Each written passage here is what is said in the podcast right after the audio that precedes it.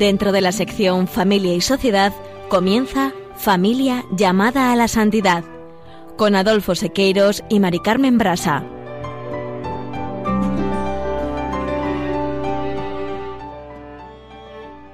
Muy buenas tardes, queridos oyentes de Radio María y familia Radio María. Bienvenidos al programa Familia llamada a la Santidad. Muy buenas tardes, queridos oyentes. Con alegría compartimos esta tarde con todos ustedes este programa número 180.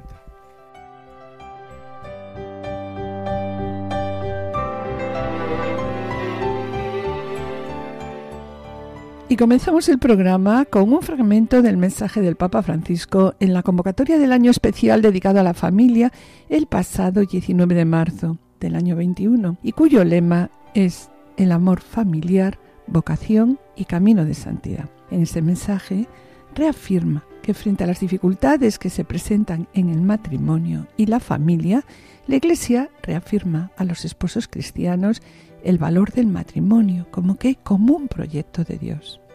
En la sección Familia, Semilla de Santidad, Juana Julio y Seque presentarán la vida de la familia de San Juan Bosco, fundador de la congregación salesiana y que tuvo en su hogar una guía y un apoyo constante en su labor de educar y fundar un hogar para los jóvenes más necesitados, cuya fiesta se acaba de celebrar el pasado 31 de enero. Y bien, como tantas veces comentamos ¿no? en nuestros programas, la familia como iglesia doméstica, cuando lo es de verdad, actúa calladamente bajo el amor de Dios hacia y desde todos sus componentes y así, claro es, alcanza maravillosos frutos de santidad. No os perdáis su ejemplo de vida. Ya en el colofón enumeramos iniciativas, objetivos, recursos y eventos que se plantean en el año Familia, Amor y Leticia. Y finalizaremos, como siempre, con una oración. No se lo pierdan, permanezcan en sintonía, permanezcan con nosotros en Radio María.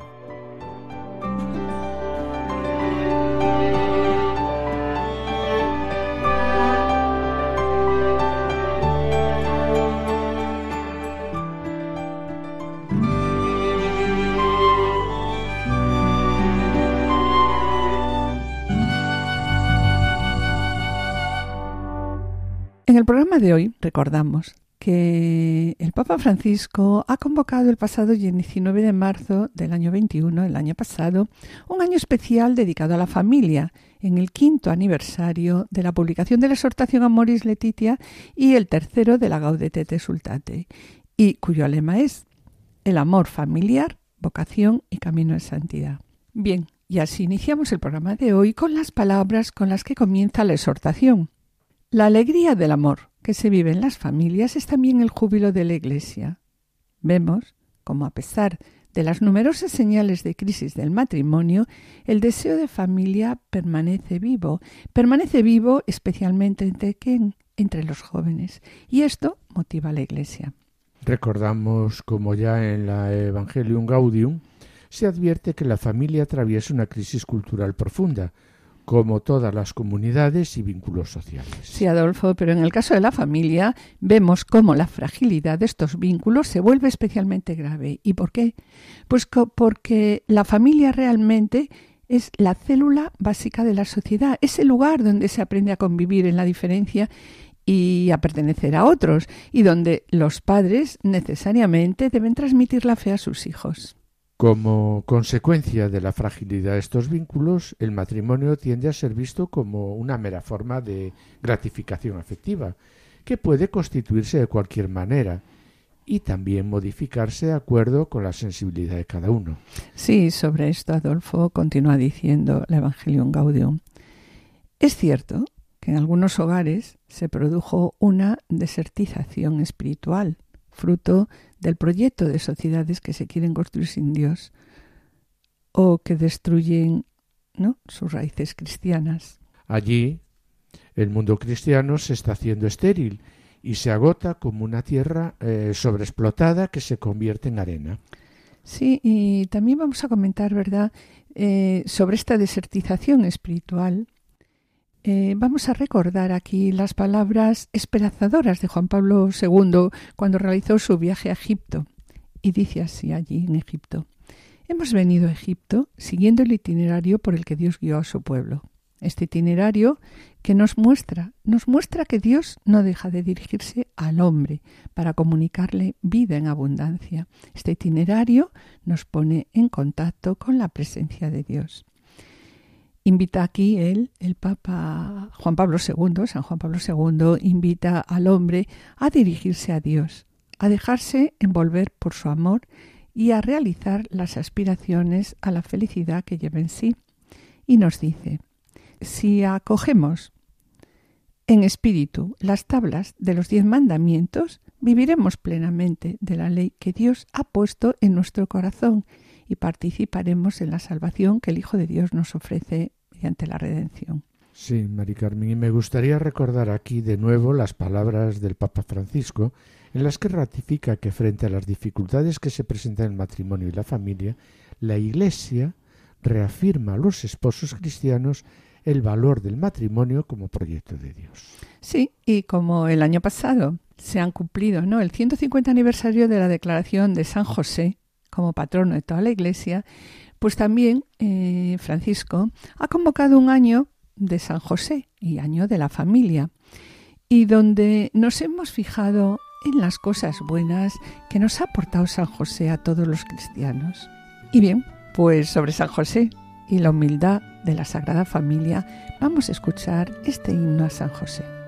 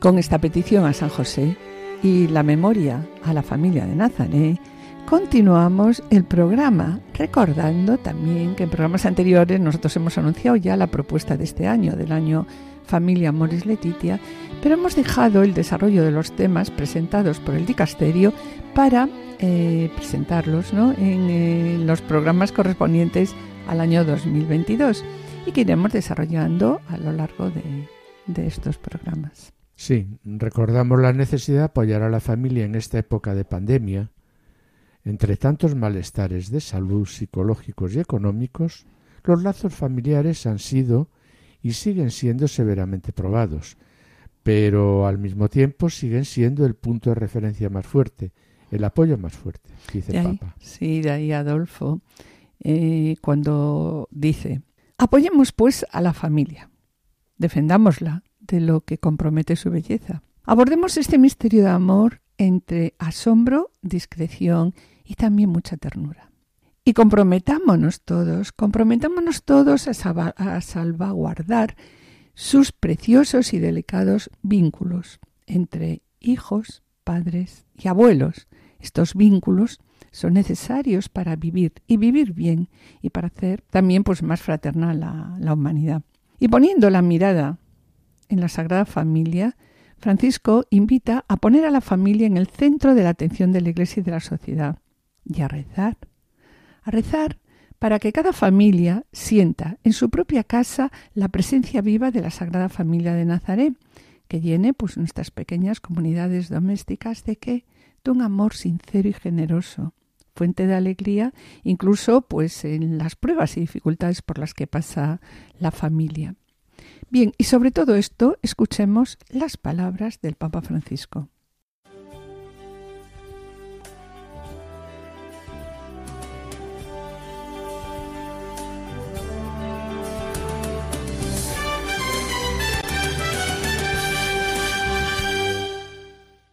Si aprirà l'anno della famiglia Amoris Letizia, un anno speciale per crescere nell'amore familiare.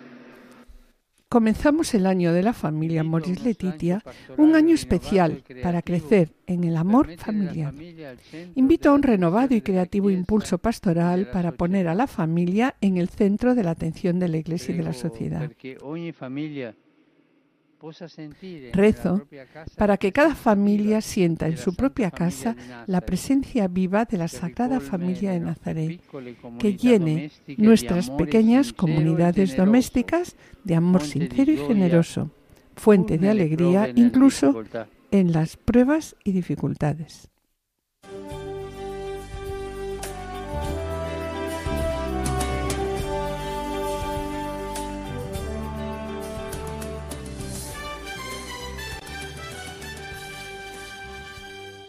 Después de escuchar un breve fragmento de las palabras de Francisco proponiendo a la familia de Jesús, la familia de Nazaret, como modelo de familia, recordamos aquí cuando dice, es hermoso pensar que el Hijo de Dios ha querido tener, pues como todos los niños, ¿no? La necesidad del calor de quién? de, de una familia. Exacto. Y también añade, precisamente por esto, porque es la familia de Jesús, la de Nazaret, y es la familia modelo en la que todas las familias del mundo pueden hallar un sólido punto de referencia y Una firme inspiración. Y bueno, ¿a qué está llamada la familia? Pues la familia, a imitación de la familia de Nazaret, ¿no? Está llamada, en primer lugar, a redescubrir el valor educativo del núcleo familiar, que debe fundamentarse en qué? En el amor, que siempre regenera las relaciones, abriendo horizontes de esperanza. En segundo lugar, a experimentar una comunión sincera. siendo una casa de La oración, familia, sí. Siendo la familia, sí. una casa de oración en la que los afectos sean serios, profundos, puros, en la que el perdón prevalezca sobre las discordias Y también, bueno, la dureza cotidiana del vivir sea suavizada. ¿Por qué? Pues por la ternura mutua y por la serena adhesión a la voluntad de Dios. Y así, de esta manera, la familia se abre a qué? Pues a la alegría de Dios. Una tercera llamada también es eh, a evangelizar. ¿Con qué? Sí, pues con el ejemplo de vida. Sí, abrirse al exterior, abrirse a los demás, abrirse al servicio de sus hermanos y a- también pues a la colaboración para la construcción de un mundo siempre nuevo y mejor, capaz por tanto de ser portadora siempre de qué? De Estímulos estímulos, positivos. positivos. Y Sí. una vez más quiero recordar también, Mari Carmen, cuando dice en las dificultades, antes de que termine el día, haz las paces. Sí, es cierto. Sí, nos dice siempre, eh, en cada familia hay problemas y a veces hay Pues- que, Se discute, ¿eh? pues eso, como hacemos nosotros, ¿no? Y como hacen todas todos. las familias. A veces se discute. Entonces sigue diciendo, somos humanos, somos débiles.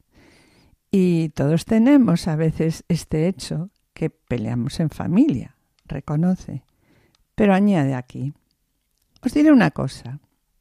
Si nos peleamos en familia, que no se termine el día sin hacer las paces. Si has discutido, antes de terminar el día, haz las paces. ¿Y sabes por qué? Nos dice, pues porque la guerra fría del día siguiente es peligrosa. Muy peligrosa. No ayuda nada, ¿no? Y estas palabras, Adolfo, me llevan a recordar a mi padre, que recuerdas que el consejo que daban nuestros hijos el día de su boda, ¿no? Era, no os acostéis nunca sin hacer las paces y acostumbraros a rezar un Padre Nuestro por la noche. Y sobre esto que acabas de decir, eh, el Papa Francisco añade, en la familia hay tres palabras que Sí, que a ti te repite gusta siempre. mucho. Sí, disculpa, permíteme, es lo mismo, gracias y perdón. Sí, permiso para no ser entrometidos y respetar a los demás. Gracias, tantas ayudas, tantos servicios que nos vamos haciendo en la familia. Dar siempre las gracias. La gratitud es la sangre del alma noble. Sí, la más difícil de decir Pero y de pedir es pedir perdón, claro, Sí. porque siempre hacemos cosas malas y muchas veces alguien se siente ofendido por esto. Entonces, perdóname, perdóname.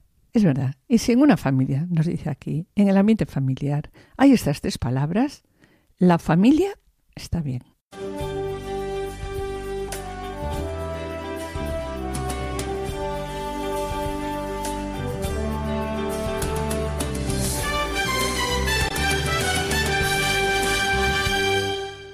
Queridos hermanos y hermanas, la catequesis de hoy quiere ser la puerta de una serie de reflexiones sobre la vida de la familia, la vida real, la vida cotidiana. Sobre esta puerta están escritas tres palabras que ya hemos utilizado otras veces. Permiso, gracias, perdón. Más fáciles de decir que de poner en práctica, pero absolutamente necesarias. Son palabras vinculadas a la buena educación en su sentido genuino de respeto y deseo del bien, lejos de cualquier hipocresía y doblez.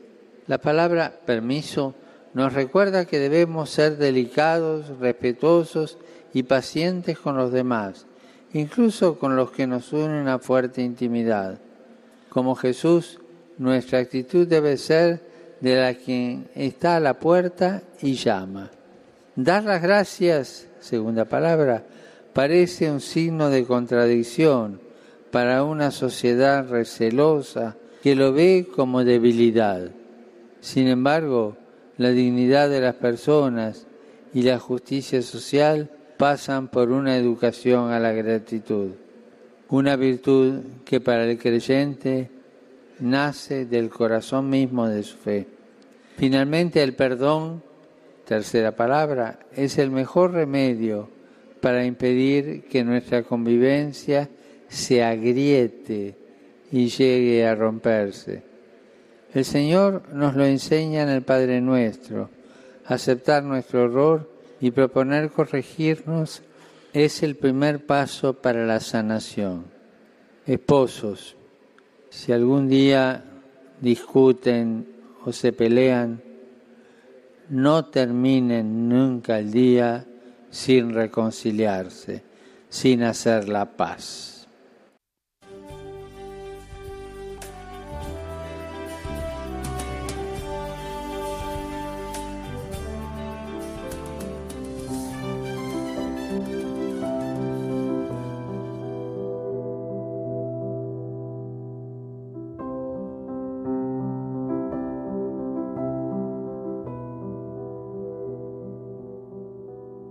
Queridos oyentes y familias de Radio María, estamos en el programa Familia llamada a la Santidad, dirigido por Adolfo Sequeiros y quien les habla Mari Carmen Brasa. Finalizamos esta primera sección y antes de iniciar la segunda quisiéramos adelantarles que en el colofón presentaremos iniciativas, objetivos, recursos y eventos que se plantean en la celebración del año de la familia. Y a continuación, damos paso a la sección Familia Semilla de Santidad, en la que Juana Juliseque presentará la vida de la familia de San Juan Bosco, fundador de la congregación salesiana, que como antes dijimos, tuvo en su madre una guía y un apoyo constante en su labor de educar y fundar un hogar para los jóvenes más necesitados, cuya fiesta se ha celebrado el pasado 31 de enero. No os perdáis su ejemplo de vida, permaneced en la escucha, permaneced con nosotros en Radio María.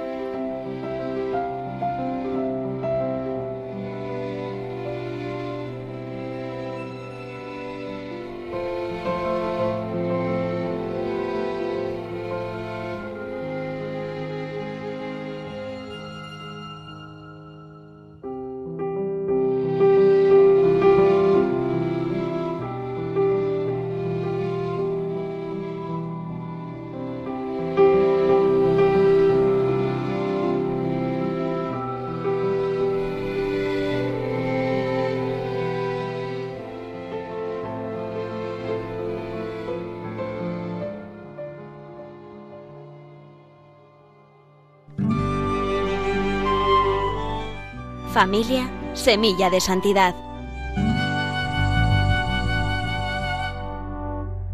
Queridos oyentes de Radio María, en esta ocasión el espacio Familia Semilla de Santidad nos ofrece el ejemplo de San Juan Bosco, fundador de la congregación salesiana, que tuvo en su madre, Margarita Oquiena, una guía y un apoyo constante en su labor de educar y fundar un hogar para los jóvenes más necesitados.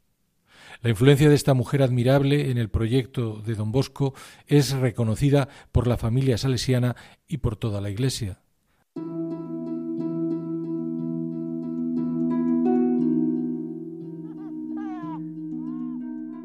Margarita Oquiena nace en 1788 en Asti, Italia. A los 24 años se casó con Francisco Luis Bosco, que era viudo y padre de Antonio, un niño de apenas cuatro años. En 1817, tras cinco años de matrimonio, Francisco muere y Margarita se convierte en una viuda de, 29 años con cuatro personas a su cargo. Antonio, que tiene nueve años, y los dos hijos nacidos de su propio matrimonio, José Luis y Juan Melchor, de cuatro y dos años. Además, al cuidado de los tres niños se sumaba la dedicación a su suegra, de 65 años, que estaba minusválida. Es fácil, pues, imaginar las dificultades a que se enfrentaba Margarita, agravada sin duda por una situación económica de extrema pobreza.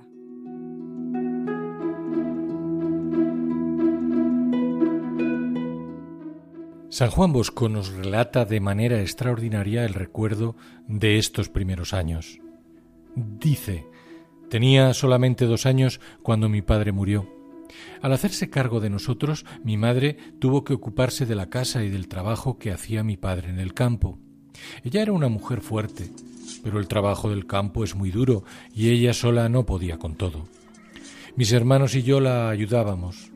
La cocina era el lugar de tantos diálogos y vida compartida. La cocina era el corazón de la casa. Así es y aquí fue donde aprendí el sentido de la caridad, paciencia, generosidad para con el extranjero y extraño que llama a la puerta buscando comida. Más que eso, Jesús era prácticamente como uno más de la familia, y mi madre, Margarita, me enseñó de memoria algunos pasajes de la Biblia. Nosotros no pudimos ir a la clase de catecismo, así que ella misma nos enseñó nuestra fe. Aquí, en este lugar, comencé a tener una sencilla pero profunda relación con Dios. En mi familia aprendí a respetar y a tener confianza en Dios Todopoderoso, pero también el Dios de cada día, familiar, parte de mi vida ordinaria.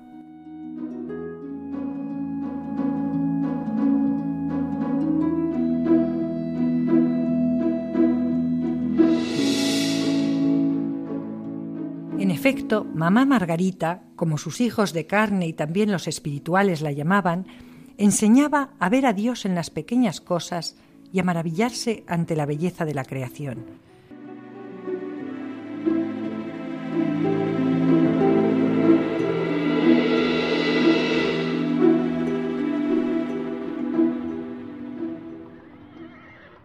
El trabajo en el campo era duro. El joven Juan se iba fortaleciendo en medio de las dificultades, pero siempre con la guía y el cuidado amoroso de su madre. Su biógrafo, Robert Skiel, nos recuerda sus palabras. En nuestra casa, dice, había que trabajar para vivir.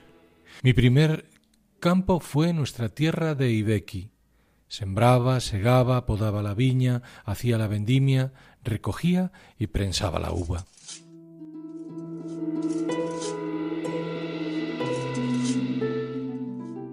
Mamá Margarita iba educando a Juan Bosco en el amor de Dios y naturalmente el santo nos recuerda sus consejos el día que recibió su primera comunión en la Pascua de 1826. Juanito mío, Dios te prepara un gran regalo. Prepárate bien. Para ti es un gran día. Dios ha tomado posesión de tu corazón. Ahora prométeme de hacer cuanto puedas para conservarte bueno hasta el fin de la vida.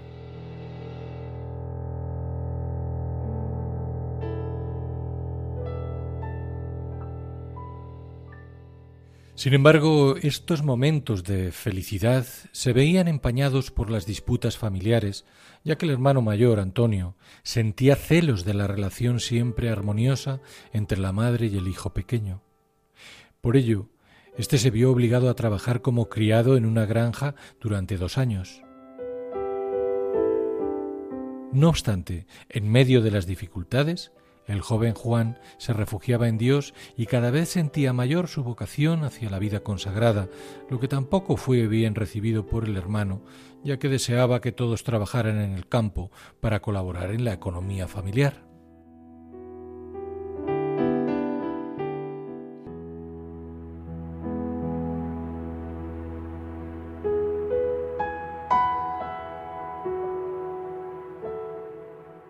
La trascendencia del testimonio cristiano que impregnaba la vida de Margarita tiene un ejemplo extraordinario en el sueño profético que Juan Bosco tuvo a los nueve años.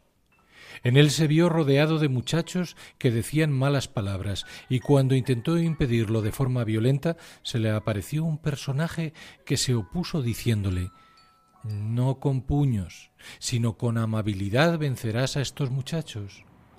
¿Quién me estaba pidiendo hacer algo imposible. Él me respondió, Yo soy el hijo de aquella a quien tu madre te enseñó a saludar tres veces al día. Mi nombre, pregúntaselo a mi madre.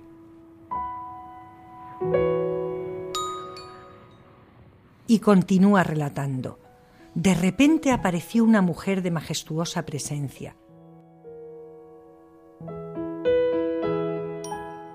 Yo estaba confundido ella me llevó hacia sí y me cogió de la mano.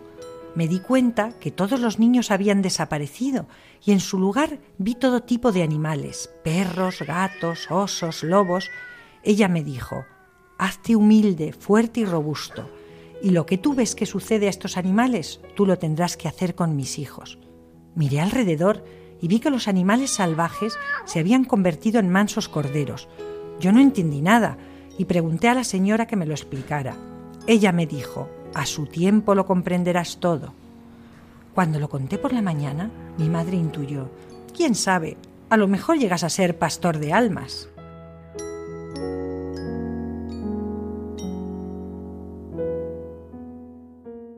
En efecto, desde el inicio de su sacerdocio, San Juan Bosco contó con los consejos de su madre y en ese sueño estaba la semilla del gran proyecto que sería la congregación salesiana.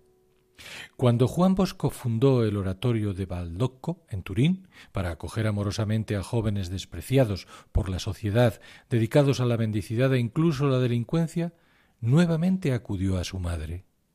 Era 1846 y mamá Margarita tiene ya 58 años. Por fin su situación económica ha mejorado, está tranquila en su tierra, con sus nietos. Sin embargo, la respuesta a la solicitud del Hijo, en la que ve un designio de la providencia, no se hace esperar. Si te parece que esto agrada al Señor, yo estoy preparada para ir enseguida. Así es. En 1846 llegó a la casa de Baldoco y permaneció allí hasta su muerte, ocurrida diez años después. En el tiempo en que mamá Margarita estuvo en el oratorio, preparó la comida, lavó y remendó la ropa de aquellos pobres muchachos, les prodigó amor y cuidados.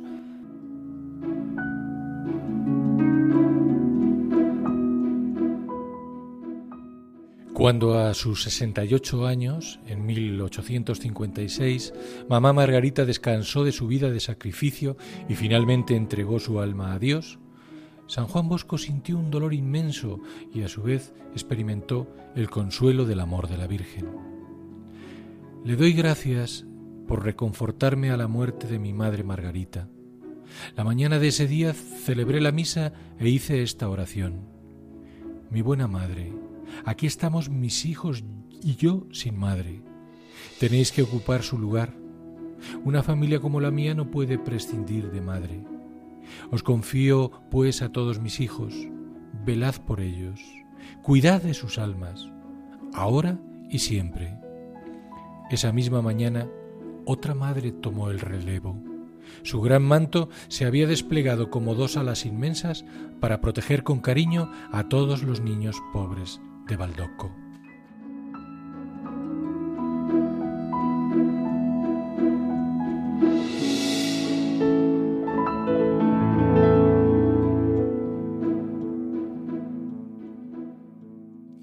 Importancia, tantas veces reiterada, del testimonio y el amor de la familia haya una expresión rotunda en las palabras de nuestro santo.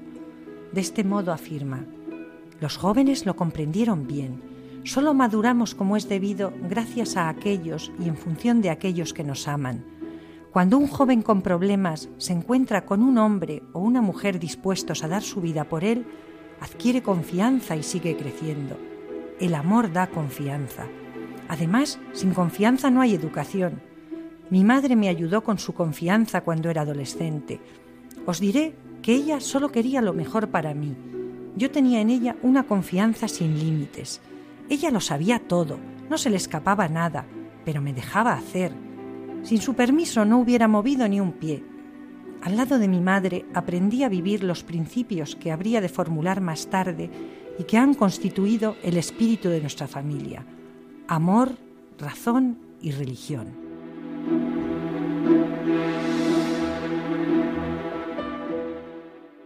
Que estas hermosas palabras, todo un camino de santidad para la familia, sirvan de guía en nuestros hogares.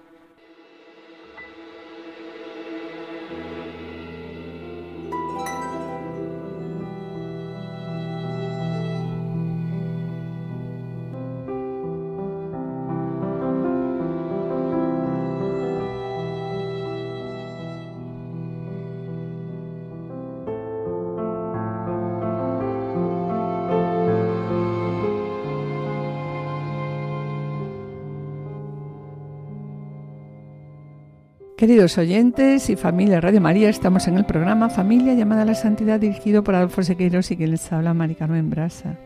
Les recordamos, pueden ponerse en contacto con nosotros a través del correo familia llamada a la santidad arroba radiomaria.es o enviando un correo postal a la dirección de Radio María Paseo de Lanceros 2, primera planta 28024 Madrid, indicando el nombre del programa Familia llamada a la Santidad.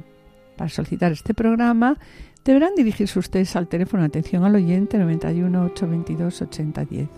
También pueden escuchar nuestros programas a través de podcast entrando en la página web de Radio María www.radiomaria.es indicando el nombre del programa Familia llamada a la Santidad y podrán descargarlos en su ordenador para archivarlo, escucharlo a la hora que ustedes deseen. Y bien, mis queridos oyentes, gracias por los correos que enviéis al programa. Intentaremos contestarlos puntualmente.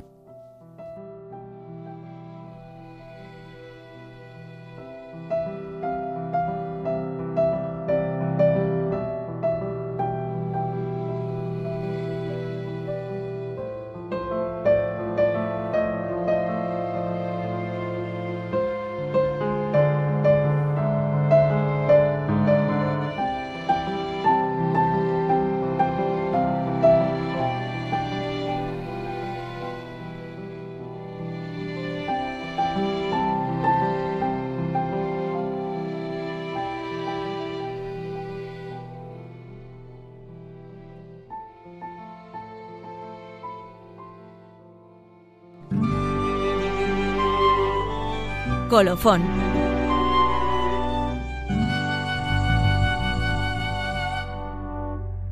Y ahora, Adolfo, volviendo al tema con el que iniciamos el programa, el año de la familia, vamos a presentar qué iniciativas se plantean, por qué un año para la familia, cuáles son sus objetivos y a quién está destinado. Mira, todo ello lo explica el dicastorio para los laicos, la familia y la vida.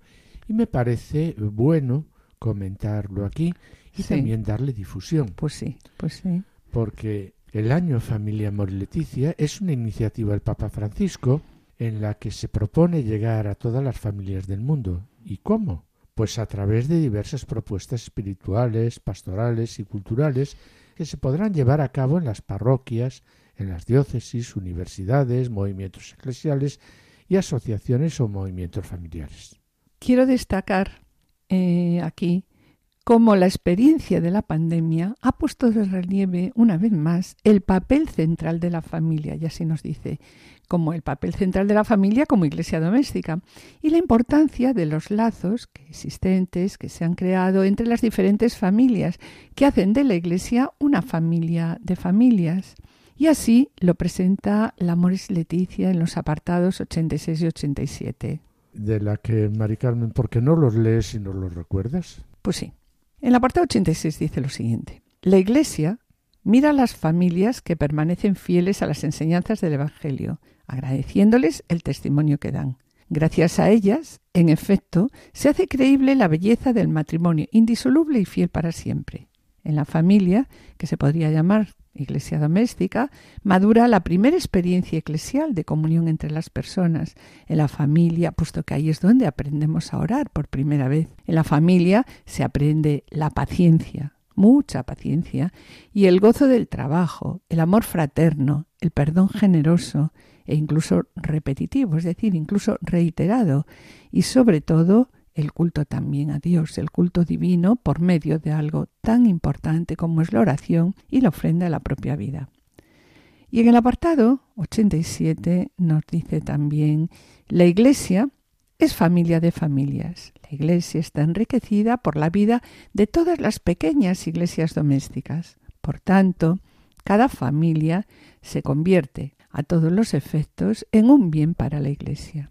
En esta perspectiva, ciertamente, también será un don valioso para el hoy de la Iglesia considerar la reciprocidad entre familia e Iglesia.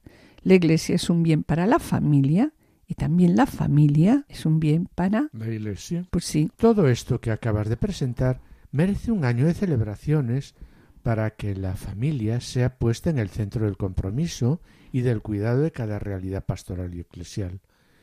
Pero, ¿cuáles son sus objetivos y a quién está destinado?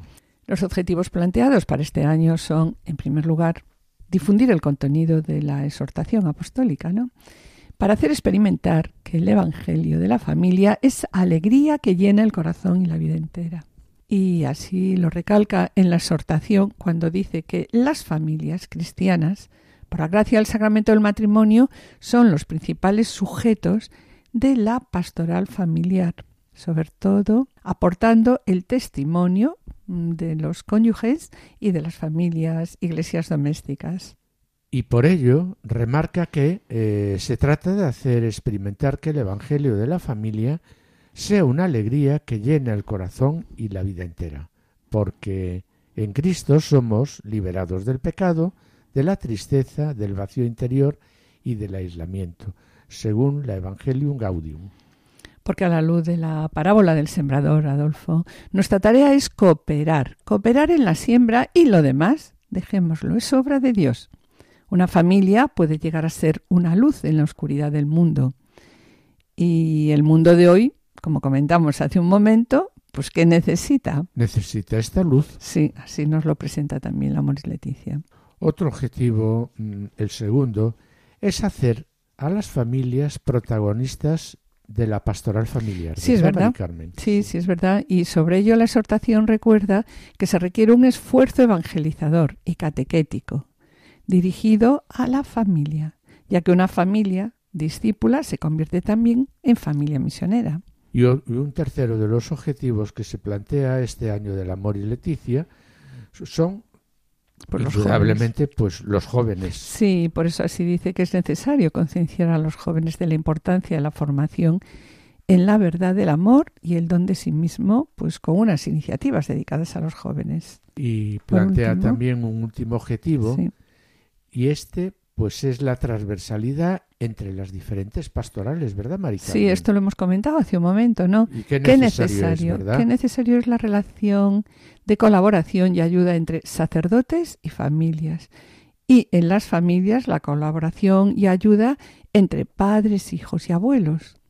De aquí nos dice que es necesario ampliar la mirada y la acción de la pastoral familiar para que se convierta en una pastoral transversal, para incluir ahí a los esposos, los niños, los jóvenes y también a quién, a las personas mayores y a las y a aquellas personas en situaciones de fragilidad familiar. Sí.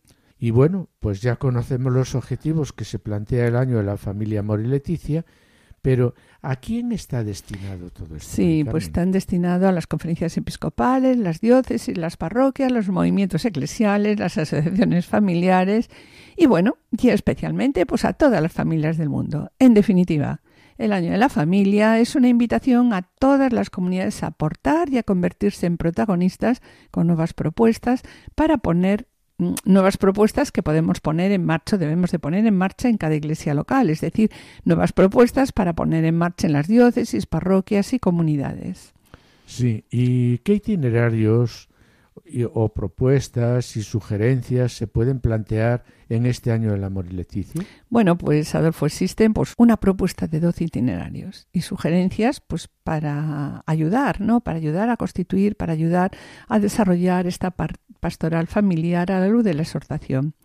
Y aquí, en estas propuestas, se invita a cada realidad eclesial a tomar conciencia a tomar en consideración, ¿no? Aquellas que crea posible poner en práctica a nivel local, pues según las condiciones y necesidades de cada iglesia local.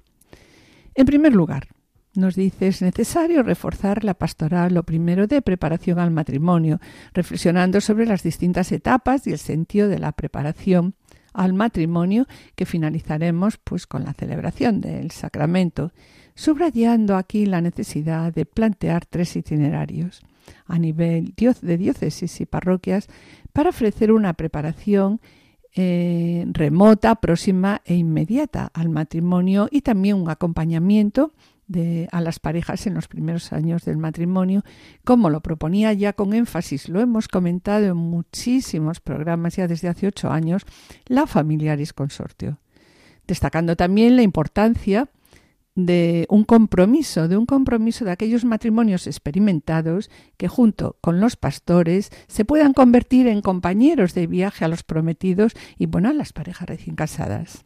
Sí, Mari Carmen, porque la necesidad y urgencia de la preparación al matrimonio no puede hacer olvidar que es en la tarea de la construcción de un hogar cuando surgen más dificultades y cuando más necesitados incluso están los esposos de una ayuda por parte de la Iglesia, que debe mostrar siempre madre. que es madre. Pues bien, Adolfo, vemos como en el curso de estos acontecimientos de la vida familiar, los nuevos esposos deben encontrar en la iglesia un hogar cercano, un hogar que les ofrezca, en primer lugar, la gracia de los sacramentos y la palabra, pero un lugar también que les facilite la incorporación a diversos grupos y actividades formativas. De ahí que una segunda propuesta, en una segunda propuesta de este año, se pide que una vez casados los matrimonios, es necesario Sí, potenciar la pastoral de acompañamiento de los matrimonios con encuentros de profundización, momentos de espiritualidad y oración que estén dedicados para ellos.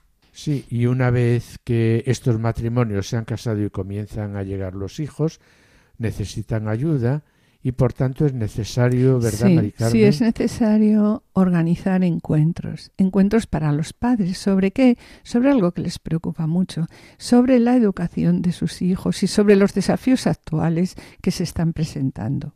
De ahí que es necesario promover en las parroquias, en las diócesis, encuentros de reflexión e intercambio sobre la belleza y dificultades de qué? De la vida familiar, claro. Sí, y también la realización es necesario de una red de sacerdotes y familias capaces de hacerse cercanos en aquellas situaciones de dificultad. Y un punto muy importante a tener en cuenta es la situación que las parejas eh, cuando están en crisis, eh, lo que supone para ellos y entonces la propuesta que hay. La propuesta que nos hacen, ¿no? Es intensificar el acompañamiento a las parejas, de las parejas en crisis. Y de ahí surge otra propuesta, que es insertar a los matrimonios en las estructuras diocesanas. Sí, porque incluir a los matrimonios en las estructuras diocesanas y parroquiales con el fin de qué? El fin de potenciar la pastoral familiar siendo por tanto, nos dice aquí necesaria la formación, en primer lugar, de los agentes de pastoral, de los seminaristas y sacerdotes, para que estén a la altura todos ellos de los desafíos actuales y colaboren con las familias. Por lo tanto, para ello será necesario e importante hacer funcionar la reciprocidad entre la familia iglesia doméstica y la iglesia, para que se descubran y valoren como un don insustituible, pues la una para la otra, ¿no? Y también es necesario que la familia pequeña iglesia doméstica tenga claro su papel evangelizador, como decía San Juan Pablo II. La familia, sujeto de la nueva evangelización. Sí, Adolfo, ¿y qué significa que la familia es evangelizada y evangelizadora? ¿Y cómo evangeliza la familia en los tiempos actuales, en estos tiempos, no? Y bien, para responder a estas preguntas es necesario promover en las familias su natural vocación misionera, creando momentos de formación súper necesarios para la evangelización. Otra propuesta que destacamos es que en el seno de las familias juegan un papel muy importante las personas mayores, como son los abuelos, ¿verdad? Y de ahí que es necesario ¿no? desarrollar una pastoral de personas mayores que tengan como objetivo superar la cultura del descarte y la indiferencia y promover propuestas transversales en relación con las diferentes edades de la vida, haciendo que las personas esto, mayores pues sean también protagonistas ¿no? de la pastoral familiar. Claro, y de aquí se ve que es necesario poder despertar el entusiasmo y mejorar la capacidad de los jóvenes para que se puedan comprometer plenamente con los grandes ideales y los desafíos actuales. Sí, y para ello no es necesario involucrar aquí a la pastoral juvenil. Y una vez visto los objetivos y a quién van destinados en este año del amor y Leticia, ¿podrías comentar alguno de los eventos y recursos que eh, están previstos, María Carmen? Sí, bueno, antes de presentar los eventos y recursos, me gustaría recordar el lema, de nuevo, ¿no? El lema propuesto para el encuentro, el amor familiar, vocación y camino de santidad. Porque mediante este lema se quiere hacer resaltar el amor familiar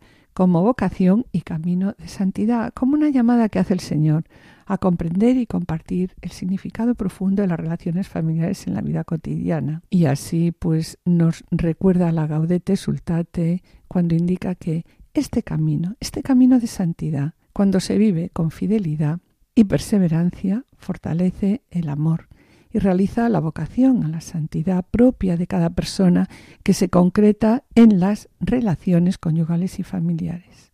En este sentido, la vida familiar cristiana es una vocación, un camino de santidad y una expresión del rostro pues más bello de la Iglesia, ¿no?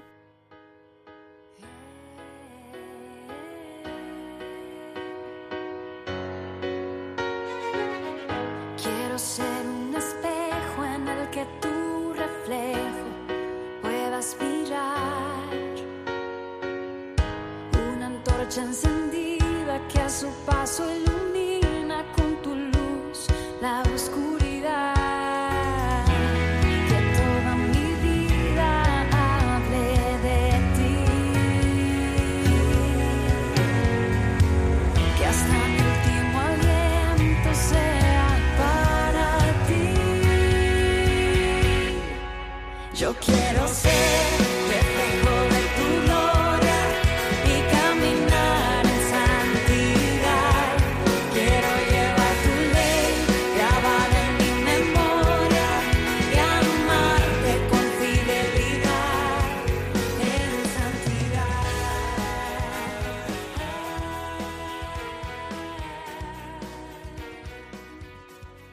Y de nuevo me gustaría que comentaras algunos de los eventos que están previstos para este año. Bueno, sí, muy brevemente, ¿no? Comentamos que durante este año se ponen en marcha, se han puesto en marcha distintas iniciativas Y como recursos me gustaría destacar un proyecto de 10 vídeos en los que se explican los capítulos de los diferentes capítulos de la exhortación apostólica junto con testimonios de familias, vídeos que van acompañados de 10 subsidios también con propuestas pastorales eh, concretas y vídeos que pueden descargarse en la página de la subcomisión de familia de la conferencia episcopal o en el diquesterio para los laicos familia y vida. Otra propuesta también, Mari Carmen, es la celebración de una jornada para los abuelos y las personas mayores, que ha comenzado el cuarto domingo de julio del pasado año, cerca de la memoria litúrgica de los santos San Joaquín y Santa Ana, abuelos de Jesús. Sí, por último destacar el décimo encuentro mundial de familias en Roma. Queremos añadir que la Subcomisión Episcopal Española para la Familia y la Defensa de la Vida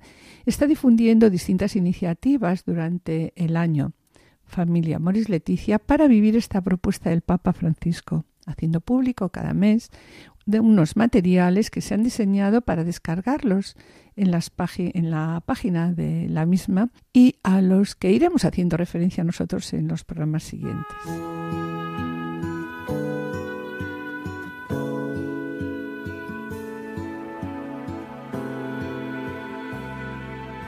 Vamos a finalizar el programa el día de hoy recordando que la oración es la respiración de la fe. Incluso en la familia no debemos de olvidar crear espacios para la oración, porque la familia que reza unida permanece, unida.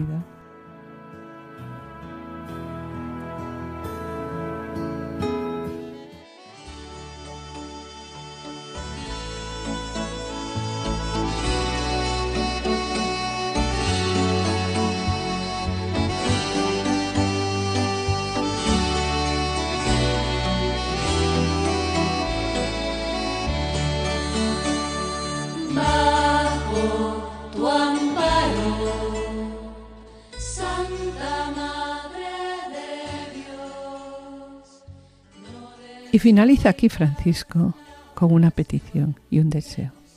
Que el Señor les bendiga y que la Sagrada Familia de Nazaret les acompañe para que hagan de sus iglesias domésticas cenáculos de oración para irradiar el amor de María en el mundo.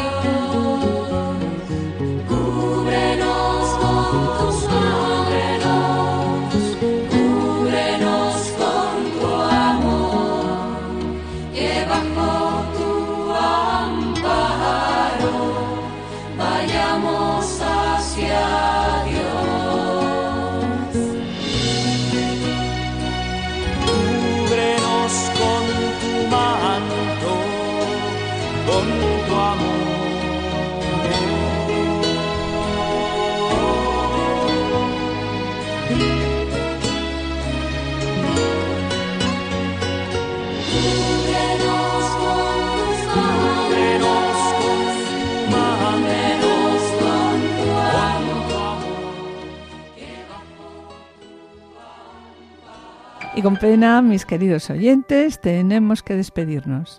En el programa de hoy hemos presentado la convocatoria realizada por el Papa Francisco el pasado 19 de marzo de 2021, un año especial dedicado a la familia en el quinto aniversario de la publicación de la exhortación apostólica Morir Leticia y el tercero de la Gaudete Sultate, y cuyo lema es el amor familiar vocación y camino de santidad. En la sección Familia Semilla de Santidad, Juana Julise, que han presentado la vida de la familia de San Juan Bosco, eh, fundador de la congregación salesiana, que tuvo en su madre una guía y un apoyo constante en su labor de educar y fundar un hogar para los jóvenes más necesitados y cuya fiesta se acaba de celebrar el pasado 31 de enero. Y ya en el colofón hemos enumerado iniciativas, objetivos, recursos y eventos que se plantean para el año Familia Amor y Leticia. Damos gracias a los asistentes de control de sonido por su ayuda y colaboración. Y esperamos estar de nuevo con ustedes los dos juntos el jueves dentro de dos semanas a esta misma hora. Muchas gracias por su atención. Hasta la próxima audición y que el Señor les bendiga. A continuación, damos paso al programa Voluntarios con Lorena del Rey y David Martínez. No se lo pierdan, permanezcan a la escucha, permanezcan con nosotros en Radio María. Han escuchado Familia llamada a la santidad con Adolfo Sequeiros y Mari Carmen Brasa.